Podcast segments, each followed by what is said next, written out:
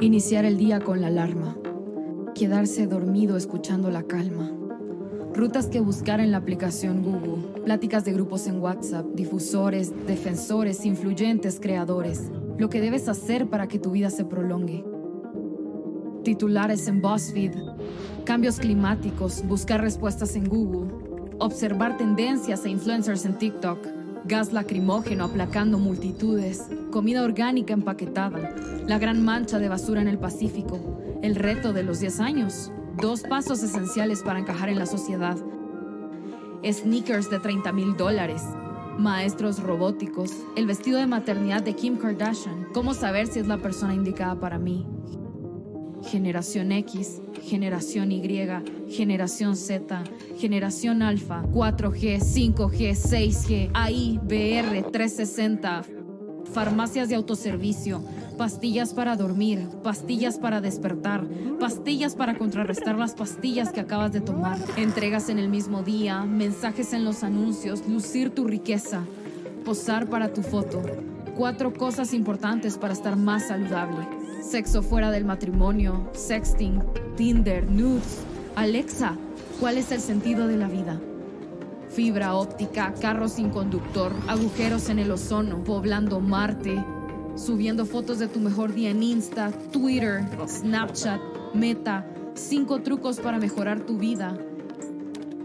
Imagen falsa, noticias falsas, los días más grises, cancelado, culpable hasta que se pruebe, Netflix, Prime, YouTube TV, HBO, Crunchyroll, video de un atardecer.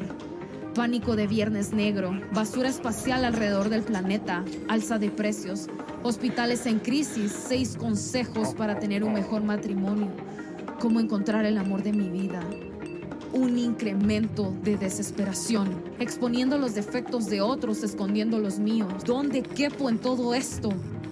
Nueve secretos para reducir el estrés. En búsqueda de mi ser entre la maleza moderna. Diez consejos para tener el mejor año. Para aumentar la felicidad. Para hallar lo que buscas. Tratando de hallar mi paz. Tratando de reencontrarme. Tratando de ser alguien más. Haciendo lo que el mundo espera de mí. Soy aceptado, soy seguido, soy difundido, soy tendencia. La vida sin fin en este mundo de abundancia. Entonces, ¿por qué me siento tan vacío? Contracultura, la nueva serie de Casa de Libertad.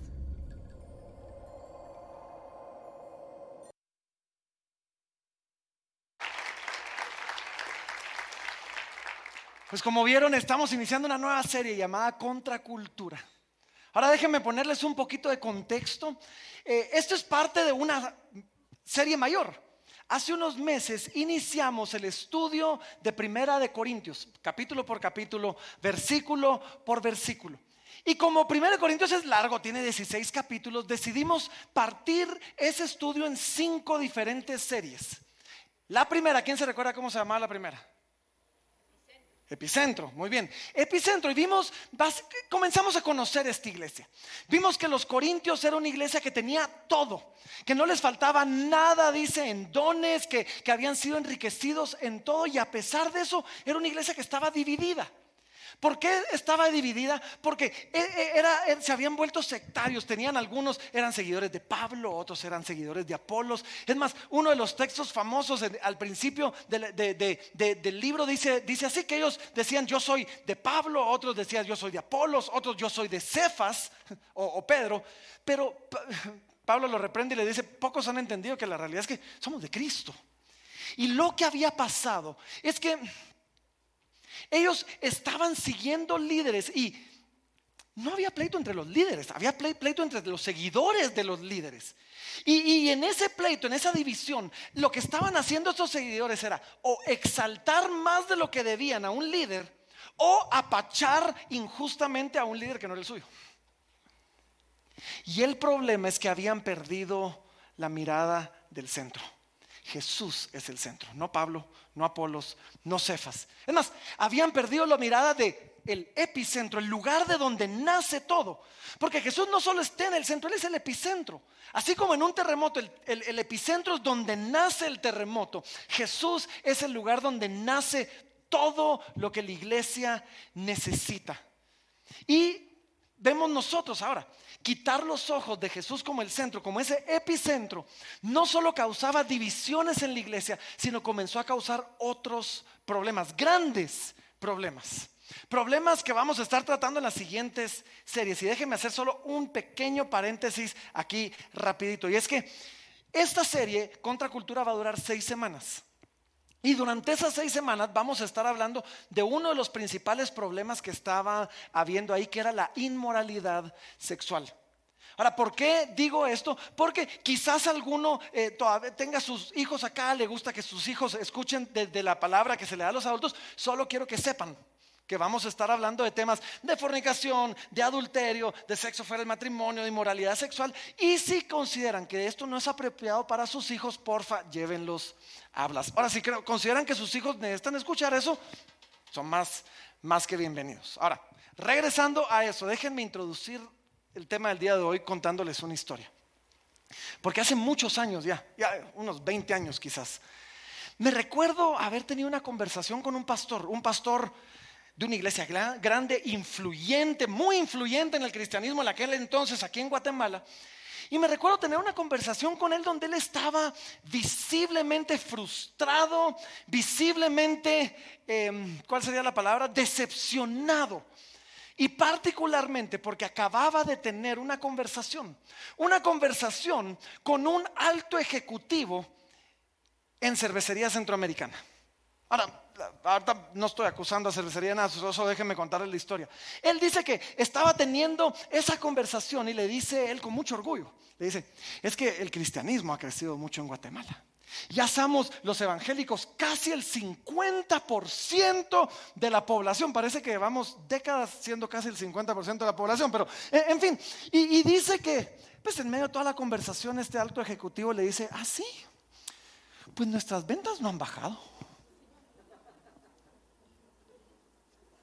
Ahora, independientemente de la postura que alguien tenga sobre los cristianos y el alcohol, eh, y, el que ya tiene algún tiempo en Casa de Libertad sabe que nosotros no condenamos el uso moderado de alcohol para nuestros miembros, sino los promovemos lo que llamamos la libertad responsable, ¿sí? independientemente de eso. E, el punto, el punto era este, este era el punto.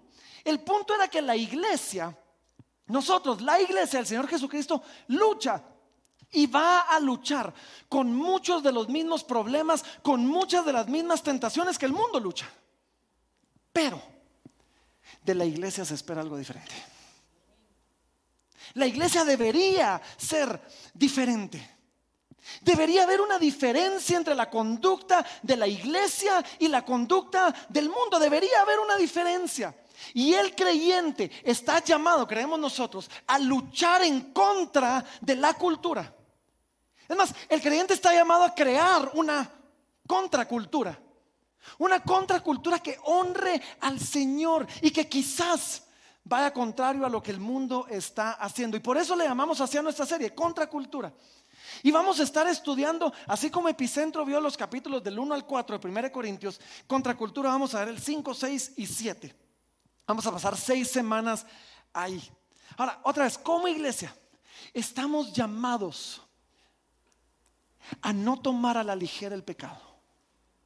Como iglesia estamos llamados a tomar en serio la búsqueda de la santidad, a tomar en serio el llamado de ser santos como Él es santo, porque cuando no lo hacemos, cuando no tomamos en serio todo eso, manchamos el testimonio de la obra de Jesucristo en nosotros.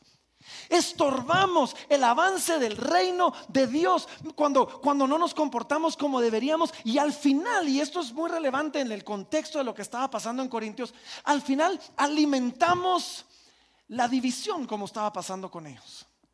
La iglesia en Corinto estaba enfrentándolo. Estaba dándose cuenta que, cuenta que solo por ser iglesia no significa que no hay tentación y que solo por ser iglesia no significa que a veces ni no haya pecado. Pero Pablo les hace una reflexión ahorita. Y vamos a hablar de un caso en particular, algo específico que pasó en Corinto. Pero más allá que solo este caso, vamos a ver el llamado de que la iglesia debería ser diferente. Así que con eso en mente, Primera de Corintios capítulo 5, Primera de Corintios capítulo 5, y vamos a comenzar en el versículo número 1. Así que aquí viene el caso. Este es el caso de estudio y es un caso terrible porque dice así, dice, de, cierto se oye que hay entre vosotros fornicación. Ahora, paren aquí un momentito. La palabra fornicación es una palabra que viene del griego y es la palabra porneia. Ahora, ustedes se podrán imaginar que de ahí es de donde vienen palabras como pornografía. Pero realmente porneia habla de inmoralidad sexual. Cualquier conducta sexual aparte del diseño bíblico de Dios, del sexo adentro de un matrimonio donde se ha prometido fidelidad entre una pareja heterosexual, cae dentro de la categoría de pornea. Entonces dice, de cierto se oye que hay entre vosotros fornicación, para lo cual uno diría, ah, esta iglesia, pues, podemos decir quizás lo mismo muchas veces de, de muchas iglesias, incluyendo esta, dice, pero todavía le dice, y tal fornicación, cual ni aún se nombra entre los gentiles, tanto así, aquí viene el caso, que alguno tiene la mujer de su padre aún las mejores iglesias, como la de Corinto, que no le faltaba nada, van a estar expuestas a grandes tentaciones. Toda iglesia va a estar expuesta. Y este caso era particular.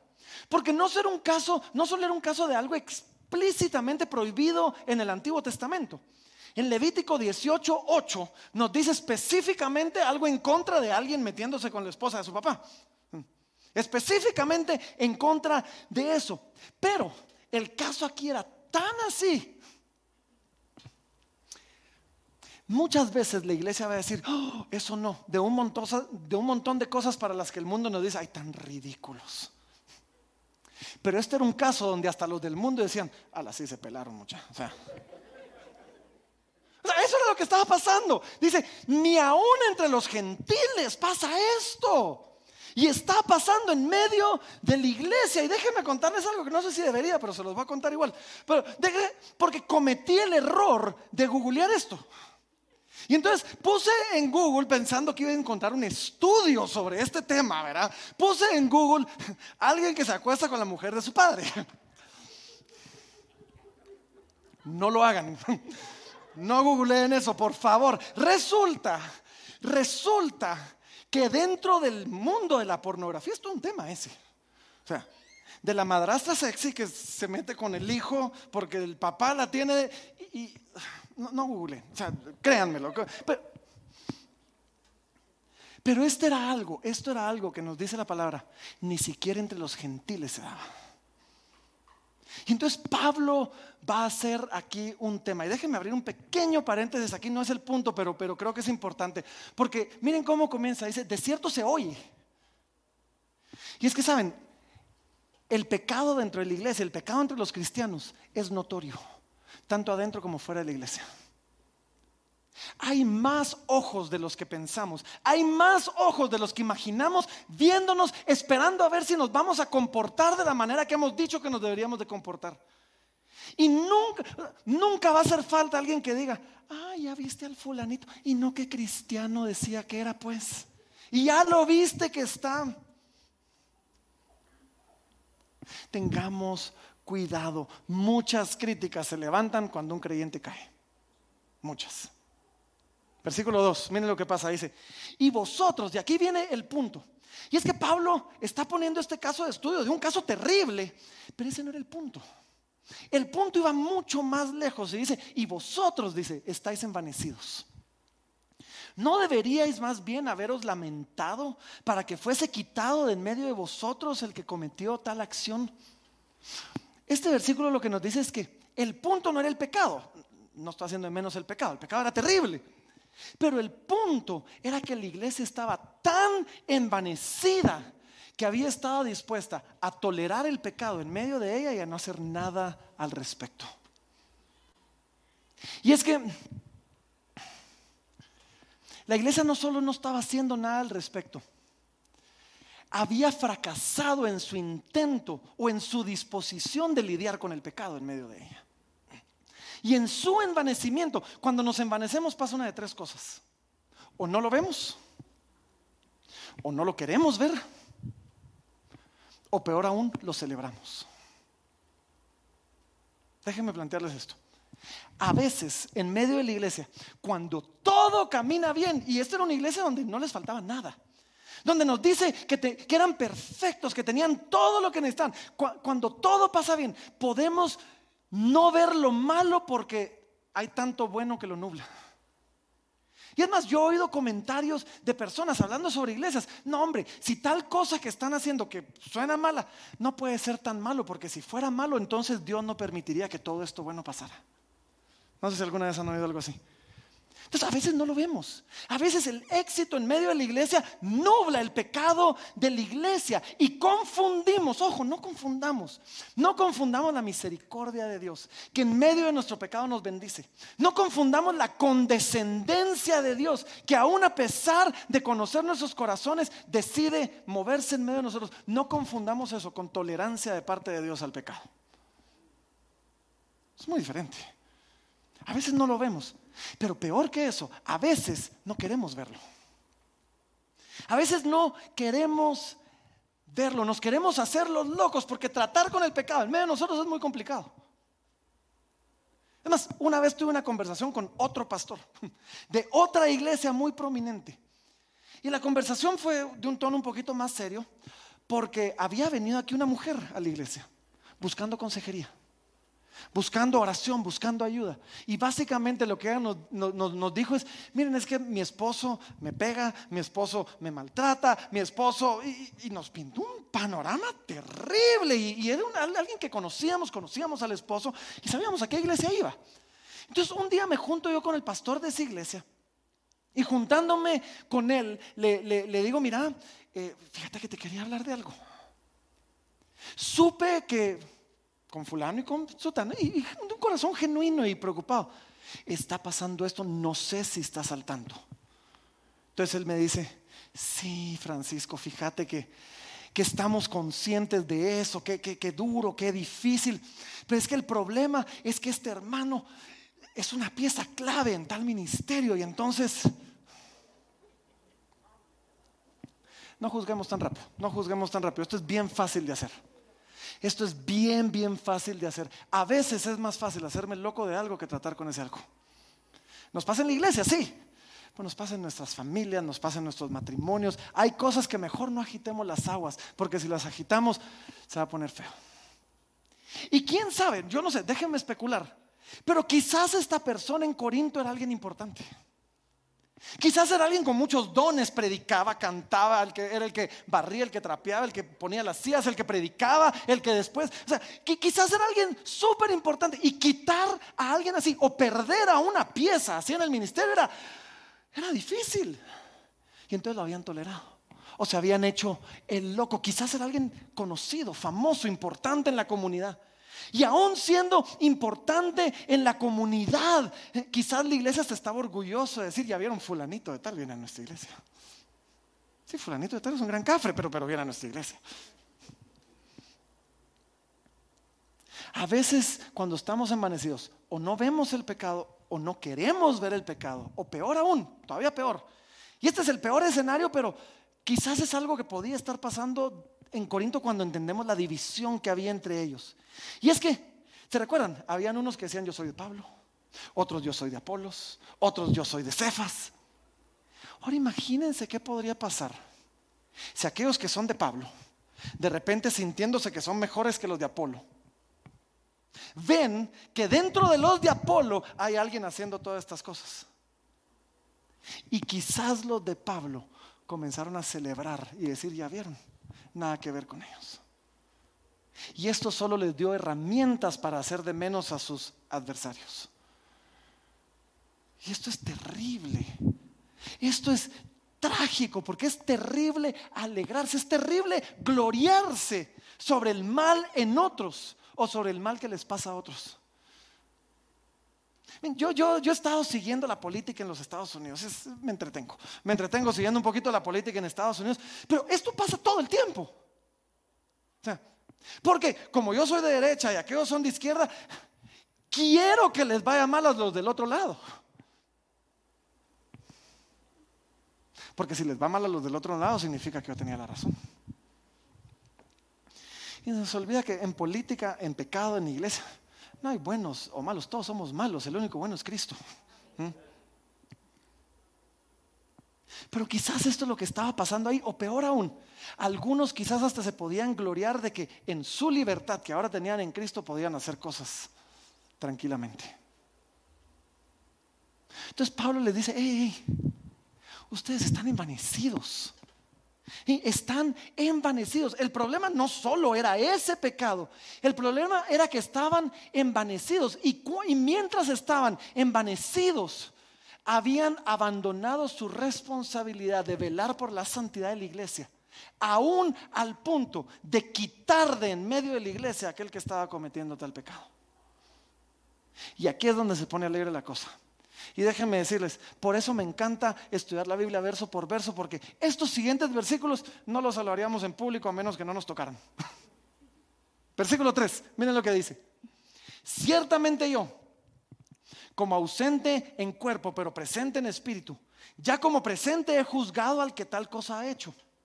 En el nombre de nuestro Señor Jesucristo, reunidos vosotros y mi espíritu, con el poder de nuestro Señor Jesucristo, el tal se ha entregado a Satanás para destrucción de la carne, a fin de que el espíritu sea salvo en el día del Señor Jesucristo.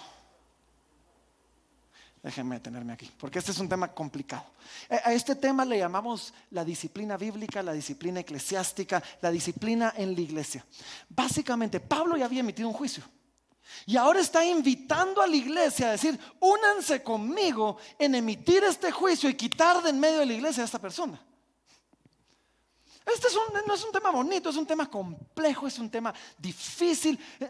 Si no lo hacemos, se le critica a la iglesia. Si lo hace muy duro, se le critica a la iglesia. Entonces, es un tema difícil. Pero en cuanto a la disciplina de la iglesia, déjenme pues, sacar algunos principios de esto y de otros textos que necesitamos ver. Porque la iglesia está llamada a velar por la santidad de, la iglesia y la santidad de sus miembros, aún al punto de, como dice aquí, entregar a Satanás, ya voy a hablar de eso, entregar a Satanás, aquel que se rehúsa a arrepentirse. Entonces, primero, primer, primer punto, quiero que veamos, debemos a la hora de emitir un juicio, ya sea dentro de la iglesia institucionalmente o nosotros como creyentes, debemos tomar el tiempo de asegurarnos que el juicio sea justo, y que sea bueno. Pablo nos dice ahí, miren, yo no estoy ahí.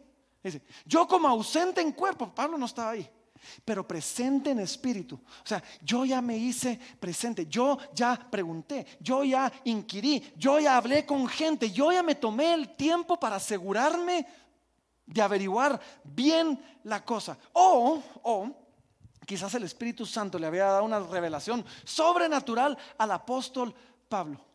Aún así, lo primero que vemos aquí nosotros es que Pablo, aún estando lejos, se tomó el tiempo para hacerlo bien. No seamos tan rápidos para juzgar. Por favor, no seamos tan rápidos para emitir un juicio. Tomemos el tiempo antes de juzgar cualquier cosa para asegurarnos que el Señor, que, que son así las cosas. Y para emitir un juicio correcto, hay un proceso bíblico. Yo no sé si ustedes sabían esto, pero hay un proceso bíblico. Y el Señor Jesucristo, esto es famoso en Mateo 18, el Señor Jesucristo nos dice cuál es ese proceso. Y nos dice así, si tu hermano peca contra ti, ve y estando tú y él solos, repréndele. El primer paso en el proceso es uno a uno. Por favor, vivimos en un tiempo de redes sociales donde el primer paso para muchos es publicarlo en Facebook. Nada nos dé el derecho a nosotros de brincarnos el proceso que Jesús estableció. Y el primer paso del proceso es, si tu hermano peca contra ti, ve estando tú y él solos y repréndelo. Y después nos dice el corazón del asunto, dice, si te escucha, has ganado a tu hermano. Pero si no te escucha, entonces trae a dos, trae a dos o tres testigos contigo. Ahora, idealmente esos testigos deberían de ser testigos del pecado. O sea, también lo vieron. O si es una situación entre, entre dos personas, debería ser un mediador justo. Pero ojo, cuando traemos un mediador justo, existe la posibilidad que el mediador me diga, mire, el equivocado sos vos. Pero sea como sea, Jesús nos dice, primero vamos solos, después vamos con uno o dos. Si te escucha otra vez, aquí el corazón, ganaste a tu hermano. Y si no, entonces dilo a la iglesia. Ahora, dilo a la iglesia no necesariamente significa voy a agarrar el micrófono acá y les voy a contar. Déjenme contarles lo que Carlos hizo, porque fíjense que Carlos, eso no necesariamente significa, significa eso. Podría llegar a exponerse en la congregación, pero por lo menos aquí en Casa de Libertad, ¿cuándo se ha dado? Y se ha dado pocas veces. ¿Cuándo se ha dado? Se ha hecho solo en el círculo de influencia de esa persona y no sale, no sale de ahí. Y es que, ¿saben? Esto tenemos que, que hacerlo con cuidado. Porque el versículo 4 nos dice esto. En el versículo 4 nos dice, en el nombre de nuestro Señor Jesucristo. Y el juicio que estamos haciendo lo estamos haciendo en el nombre de Jesús. Más vale que lo hagamos justamente en el nombre de Jesús. Y otra vez, puede llegar a ser público porque dice, reunidos vosotros y mi espíritu, puede llegar a salir del contexto. Y, pero sobre todo, lo que aquí está diciendo es que puede llegar, y tuvimos una discusión por palabras, así que les voy a decir las dos, puede llegar a la excomulgación o excomunicación de alguien. Que eso es lo que el apóstol Pablo describe como lo entregué a Satanás. Entregar a alguien a Satanás no significa vamos a invocar al diablo y cuando se nos aparezca entonces le vamos a decir te lo encargo. O sea, Entregar a alguien a Satanás básicamente significa removerlo de la comunión, de la comunidad de una iglesia local, de esos amigos en Cristo que eventualmente lo pueden ayudar. Y cuando eso pasa, cuando eso pasa sin la protección que los creyentes nos damos los unos a los otros, esa persona se va a ver expuesta o a más engaños del diablo o a más problemas. Y la esperanza es de que si le vienen más problemas, pueda abrir los ojos, pueda reaccionar y pueda arrepentirse y decir, pero ahora lo veo y regresar. Saben, realmente solo hay un pecado que amerita la disciplina bíblica, uno. Hay, hay muchos pecados en la iglesia que pueden ser escandalosos, pero el único pecado que amerita la disciplina bíblica es el pecado de la falta de arrepentimiento. Cuando alguien se rehúsa a arrepentirse, entonces es puesto en disciplina. Pero ojo, cuando alguien se arrepiente, se acabó. Ahí se acabó el proceso. Eh, puede haber un proceso de restauración, pero proceso de restauración no es disciplina. Disciplina es cuando alguien se rehúsa a arrepentirse y entonces es necesario esa excomunicación donde se le remueve de la iglesia para que él pueda, primero Dios, entonces enfrentarse a la situación de su pecado y arrepentirse. Y es que la disciplina, ojo, en la iglesia no es un castigo, no es una venganza. A veces hay iglesias donde, donde así es, ah, como hiciste algo que no nos gustó, castigado, sentado seis meses en primera fila. Y digo, quizás su corazón necesita pasar un tiempo afuera del liderazgo. Por el bienestar de su vida, su familia y su ministerio. Pero no para castigarlo. Otra vez, eh, la disciplina es solo para el que no se arrepiente. Cuando alguien se arrepiente, y nos ha tocado muchísimos casos, donde llegamos con alguien, hacemos ver su pecado y se arrepiente. Ahí no hay disciplina. Entonces a ella le decimos, mira, consideramos quizás prudente hacer esto o hacer aquello. Mira, vamos a caminar contigo hacia un proceso de restauración. Claro, el pecado tiene consecuencias. Y por supuesto la iglesia debe ser sabia. Si alguno, su pecado y su tentación son los niños, lo amamos, lo vamos a restaurar, vamos a caminar con él y jamás va a poner un, pie en blast. O sea, jamás porque lo amamos y porque amamos a nuestros niños. Y es que la disciplina no solo busca el bien del disciplinado, sino busca la protección de la iglesia. Busca preservar a la iglesia, busca proteger al rebaño. Y es que el que se desvía rara vez se desvía solo. Generalmente o arrastra a otros a que lo acompañen a pecar o arrastra a otros como víctimas de su pecado. Así que si por ejemplo alguien tiene problema con las, con las jóvenes, no va a ser el pastor de jóvenes. Pero quizás va a estar involucrado en el ministerio de hombres. ¿Están conmigo o no están conmigo? Entonces Pablo, Pablo está llamando aquí a la iglesia. Y miren el versículo 6 y refuerza esto, porque le dice, no es buena vuestra jactancia. Ustedes, ustedes se subieron tanto y eso no es bueno. Le dice, ¿no sabéis que un poco de levadura leuda toda la masa? La iglesia debe estar profundamente preocupada por preservar su pureza, por preservar la santidad de sus miembros, aún al punto de llegar a remover, o como dice Pablo, entregar a alguien a Satanás, con tal de que ese alguien sea salvo. Recuerden a Jesús, has ganado a tu hermano. Ese es el propósito, que ese alguien sea salvo y con tal de que esto no afecte a otros. Y después nos dice algo, versículo 7 dice, limpiaos pues, limpiaos pues de la vieja levadura en la Biblia la levadura siempre es sinónimo de pecado. Entonces, limpiados pues de la vieja levadura, para que seáis nueva masa, sin levadura, como sois. Porque nuestra Pascua, que es Cristo, ya fue sacrificada por nosotros. Así que celebremos la fiesta no con la vieja levadura ni con la levadura de malicia y de maldad, sino con panes sin levadura, de sinceridad y de verdad. Déjenme aquí parar varias cosas, porque primero, y, quiero ser enfático en esto. Versículo 7 dice, limpiaos pues. Hay un llamado tanto a creyentes como a la, individuales como a la iglesia en general de trabajar, de esforzarnos hacia la santidad. A veces, a veces hemos confundido las cosas. Y es que una de las cosas que amamos del Evangelio de Jesucristo es que el Evangelio nos dice que no es por obras, para que nadie se gloríe. El Evangelio nos dice que Jesús ya hizo todo lo que se tenía que hacer para mi salvación. Si yo pongo mi confianza en Él, soy salvo. Y esto es increíble, esto es maravilloso para todos nosotros cuando en algún momento pecamos, saber que la salvación no, depende de si yo soy bueno o malo, de si peco o no, sino depende de que Él es bueno y de que Él no pecó. Pero, pero, pero, pero, pero, a veces abusamos de la gracia. Y a veces hacemos de menos la gracia de Dios diciendo, ay, como ya Él hizo todo, ¿qué importa lo que yo haga? Claro que importa.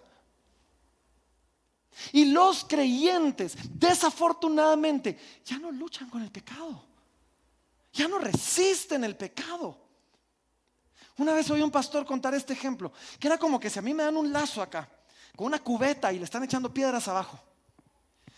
El problema con la iglesia ahora es que muchos dicen, ay, no puedo. No, no, no, decía este pastor. Tú agarras ese lazo y el primero que te comience a quemar y que te sangren las, las manos y hasta que te sangren las manos hablamos de que puedas soltar o no.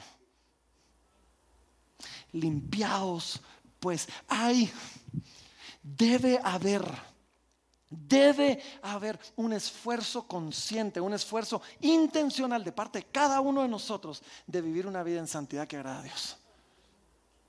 Y cuando pequemos, y vamos a pecar, confiamos en la gracia de Dios que cubre nuestros pecados, pero no abusamos de la gracia de Dios que cubrió nuestros pecados para decir que mis pecados no importan. ¿Están conmigo o no están conmigo? Mm. Limpiados pues. Y después dice algo hermoso, porque dice, limpiados pues de la vieja levadura, para que seáis nueva masa. O sea, yo me esfuerzo para ser una masa nueva, una masa sin levadura, una masa sin pecado. Y miren qué lindo esto dice, una nueva masa sin levadura, como sois. Algunos vinieron aquí cuando comenzamos Epicentro y si no, vayan a verlo en el primer mensaje. Compartí un concepto que le llamamos el ya, pero todavía no. Y dijimos esto, Cristo en la cruz es una obra completa. La obra en ti y en mí ya fue ya fue terminada, consumado es. Tú ya eres una nueva criatura. Tú ya, tu, corazón ya ha sido transformado. Sin embargo, vivimos en un mundo caído. Vivimos en un mundo corrompido por el pecado y a veces no nos comportamos de la manera que nuestra nueva naturaleza demanda de nosotros. Y aquí Pablo nos dice precisamente eso. Hey, hey, miren, límpiense, esfuércense para hacer esta nueva masa que ya son. Jesús ya nos hizo nuevos. Y lo que nos dice, ahora asegurémonos de trabajar para comportarnos de acuerdo a la nueva identidad que recibimos en Cristo. ¿Increíble eso no? Y miren, ¿y, por qué hacemos esto? Y no me voy a meter tanto, tanto a, los tecnicismos de eso porque pasaríamos aquí más tiempo del necesario, pero, pero dice, dice en el, en el 8, así que celebre, dice, porque nuestra Pascua, perdón, que es Cristo, ya fue sacrificada por nosotros. Nos esforzamos, trabajamos porque Cristo ya pagó el precio. Nos esforzamos, trabajamos porque Él ya hizo la obra. Y cuando Él ya hizo la obra, Él no solo quitó la culpa del pecado, quitó la vergüenza del pecado. Saben, Jesús en la cruz también quitó el poder del pecado. Y ahora me da la oportunidad y me da el poder de vivir una vida en santidad. Entonces hacemos esto porque Cristo, nuestra Pascua, el cordero que fue ofrecido, ya fue sacrificado por nosotros. Y después hace alusión a una fiesta judía, que no me voy a meter tanto en el tema, pero dice así, así que celebremos la fiesta, dice. ¿Nos tenemos que volver entonces mesiánicos que celebramos las fiestas judías? No. Lo que nos está diciendo aquí es, celebremos la fiesta. ¿Cómo? No con la vieja levadura, sino ni con levadura de, malicia y de maldad, sino con panes sin levadura de sinceridad y verdad. Hace alusión a una fiesta, la fiesta de los panes sin levadura, que eran siete días, era una semana donde la gente no comía pan con levadura. Otra es la levadura, sinónimo del pecado. Entonces, Pablo nos está diciendo, hey, celebremos la fiesta todos los días de nuestra vida. ¿Cómo? Huyendo de la maldad y la malicia, viviendo ahora vidas de sinceridad y de verdad.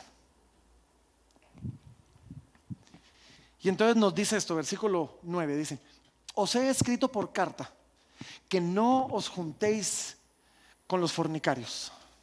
Le voy a meter un poquito de turbo porque ya, vi la hora, pero, pero es que, es que, miren esto, miren, qué lindo esto. Y tengo que, hacer un, tengo que hacer un paréntesis, tengo que hacer un paréntesis acá. Pero miren esto, dice, os he escrito por carta. Hay una carta que Pablo escribió a los corintios que no tenemos. Es más, algunos creen que hay dos. O sea, Pablo, algunos creen que Pablo escribió cuatro cartas a los corintios y que nosotros tenemos la dos y la cuatro, no la uno y la tres. Y aquí vemos nosotros que Pablo lo dice, hey, yo esto ya se los escribí. Ya les había escrito que no se juntaran con los fornicarios. Y ahorita voy a hablar de eso, pero déjenme hacer el paréntesis que tengo que hacer. Porque aun cuando la uno y la tres se perdieron, Quiero que ustedes sepan con toda confianza que tú y yo no perdimos nada. Que Dios en su increíble soberanía guió no solo la preservación de los documentos que teníamos que tener, sino guió a aquellos que los escogieron para que tú y yo tengamos toda la revelación de parte de Dios que necesitamos tener. Así que aunque se haya perdido la uno, tú y yo no perdimos nada porque tenemos aquello que Dios quería que nosotros tuviéramos. Es que algunos quizás dicen, ay, es que si tan solo tuviéramos la uno, no la necesitábamos. No la necesitábamos. Y Dios se encargó, se encargó de, eso. Es más, estuve, e, e, estuve leyendo, me, regalaron una Biblia nueva, estoy estrenando Biblia, se llama la Biblia de la Reforma, ahí la tenemos en la librería, anuncio de, paso. Pero, y entonces estuve leyendo un comentario un comentario que escribió eh, eh, el editor que se llama R.C. Sproul, eh, o llamaba R.C. Sproul, acerca de esto. Y es que pareciera que cuando Pablo escribió, la gente no había terminado de entender el mandamiento. Entonces Pablo lo amplía un poquito más. Déjenme leerles el texto y después les leo lo que decía este comentarista. Versículo 10 dice así. No absolutamente con los fornicarios, o sea, no se junten con los fornicarios, pero no absolutamente con los fornicarios de este mundo o con los avaros, o con los ladrones, o con los idólatras, pues en tal caso sería necesario salir del mundo. Más bien os escribí que no os juntéis con ninguno que, llamándose hermano, fuere fornicario, o avaro, o idólatra, o malediciente, o borracho, o ladrón, con el tal ni aún comáis. Ahora, no me quiero perder en algunas de las aplicaciones de, estos, de estas instrucciones, pero Déjenme leerles este comentario y hago un par de observaciones. Decía así, antes de escribir 1 Corintios, decía Artis Pro, Pablo envió una carta inexistente en la que instruía a los corintios a separarse de los creyentes que practicaban la inmoralidad. Los corintios malinterpretaron a Pablo como si estuviera ordenando una separación completa del mundo. O trataron de esquivar el tema argumentando que su petición no era razonable. Entonces, ¿qué es lo que está pasando aquí? Los corintios habían hecho una de dos cosas. O habían dicho, no me puedo juntar con fornicarios, así que me separo del mundo. Y Pablo dice, el mundo se va a comportar como el mundo, porque es el mundo. Y no esperemos que el mundo se comporte como la iglesia, porque el mundo no es la iglesia. Así que podemos juntarnos con pecadores en el mundo, porque son pecadores en el mundo. Dice, el problema es aquellos que dicen ser creyentes, aquellos que dicen ser hermanos y se están comportando como que si no lo fueran. Ahí es donde viene el problema. Y entonces dice, a esos es a los que tenemos que remover de la congregación, porque para remover a alguien, primero ese alguien tiene que pertenecer. ¿O no? O como decimos aquí en Guatemala, el juicio comienza en casa. Ahí es donde tenemos que comenzar. Entonces la idea es esta. Si alguien que dice ser creyente se está comportando como un no creyente, y, olvídense del chavo que se metió con la esposa de su papá. eso es terrible. no se junten con ese. Pero nos dicen, no, no, miren, que llamándose hermano fuera fornicario, Aquí tenemos gente que sigue luchando con el adulterio, que sigue luchando con el sexo fuera del matrimonio. Aquí tenemos personas que siguen luchando con, un montón de, de cosas que la Biblia llama inmoralidad sexual. Pero no solo con ellos, dice, o con el avaro, o con el idólatra, o con el malediciente. Ah, es que yo, simplemente soy honesto, no, malcriado es lo que sos. o con el borracho. Yo conozco creyentes que en abuso de su libertad en Cristo, dicen salud. O sea, pero dicen salud y nunca paran, porque tienen libertad en Cristo. Dicen, no, no, con el borracho que se ama hermano, o con el ladrón. Dice, si se ama hermano con él, ni siquiera comáis. Ahora esto deja preguntas. Yo sé, yo sé. ¿Qué hacemos con Mateo 18? Jesús dijo que lo tratáramos como gentil y publicano. ¿Qué significa eso? Si ni siquiera tengo que comer con él, ¿cómo dejo la puerta abierta para que él se arrepienta? Para que él pueda regresar. El, hijo que se fue a la casa, ¿cómo dejo la puerta abierta para que regrese a casa? Entonces, en este texto específicamente habla de cortar la relación. Pero yo creo que podemos complementar un poquito eso con otros textos. Con otros textos. Así que, primero, no se corta la relación a la primera, hay un proceso. Mateo 18 nos da varios pasos. Pablo le escribió a Timoteo y le dice, a Tito, perdón, eh, en Tito 3.10 le dice, al hombre que cause divisiones después de una y otra eh, amonestación, deséchalo. No, no es a la primera. En Mateo 18 hay dos pasos antes de llegar a eso. Y después Jesús nos dice, al tal ténganlo por gentil y publicano. ¿Cómo trataba Jesús al gentil y publicano? ¿Saben cómo lo trataba? Con amor. Y se extendía a él, quizás no para tener comunión, pero se extendía a él para llamarlo al arrepentimiento. Entonces, ¿qué significa para nosotros? Quizás hay relaciones a las que vamos a tener que darle un poquito la espalda. Pero más que darle la espalda es cambiar la naturaleza de la relación donde ya no me junto contigo como brother para que compartamos, sino me junto contigo ahora para llamarte al arrepentimiento, predicarte el Evangelio, porque obviamente te estás comportando como alguien que no lo conoce. Es más, Pablo le escribe a los tesalonicenses y en 2 tesalonicenses les dice así, les dice, si alguno no obedece a lo que decimos por medio de esta carta, a ese señaladlo y no os juntéis con él para que se avergüence mas no lo tengáis por enemigo, sino amonestadle como a un hermano. Esto es complicado, yo, yo sé. E, esto es esto es súper, súper complicado. Pero otra vez, el juicio comienza en casa. Y no debemos esperar que el no creyente se comporte como creyente, nos extendemos a Él en amor, nos extendemos a Él para llamarlo a Cristo. Pablo termina con eso, creo que no lo leí, pero eh, Pablo termina en el versículo 12, termina diciendo eso, dice, porque ¿qué razón tendría yo para juzgar a los que están afuera? No juzgáis vosotros a los que están adentro, porque a los que están afuera Dios juzgará. Quitad pues a ese perverso entre vosotros. Aterrizo. La iglesia no está exenta de las mismas tentaciones que el mundo. Pero de la iglesia se espera algo diferente. La iglesia debería ser diferente. La iglesia debería crear, debería resistirse, debería oponerse, debería estar en contra de la cultura y debería crear una contracultura. Y aun cuando no estamos llamados a pretender que el mundo no es el mundo, sino que el, mundo es el mundo, la iglesia debe tomar en serio la búsqueda de la santidad, no debe tomar a la ligera el pecado.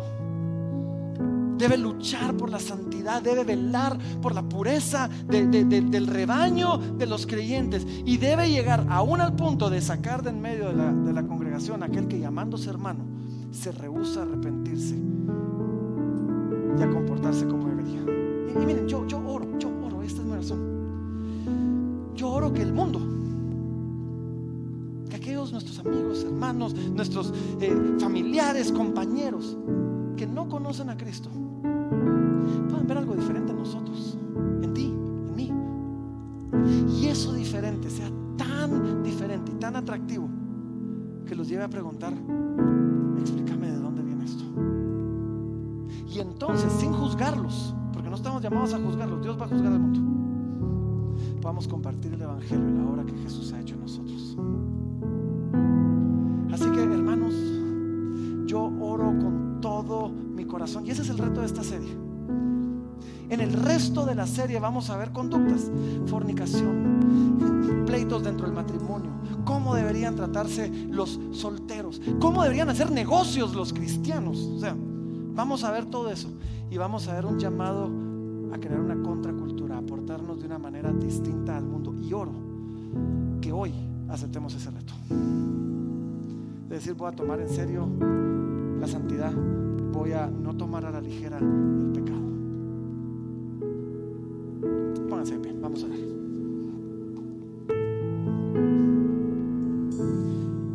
Y los voy a invitar a hacer un compromiso delante de Dios hoy. De cuidar, de cuidarnos, de cuidar nuestro corazón, nuestros ojos, nuestras manos. De vivir en santidad. Así que Padre, mi Dios, en el nombre de Jesús. Gracias por tu palabra que nos reta, nos confronta. ¿Por qué no, Señor? Nos arrastra a veces. Padre, gracias por tu palabra, aún así. Porque nos amas lo suficiente como para llamarnos al arrepentimiento, como para llamar al pecado pecado. Y nos retas a amar a otros de la misma manera. Padre, ayúdanos, ayúdanos a vivir en santidad, ayúdanos a comprometernos delante de ti. Te lo pedimos, Padre, en el nombre de Jesús. Y ahí donde están, yo los invitamos a cantar una canción. No la cantes a la primera. Pero si estás dispuesto a, a dar ese paso, si estás dispuesto a comprometerte con lo que estamos cantando, entonces cántala. Todos clamamos que el Señor nos ayuda, nos ayuda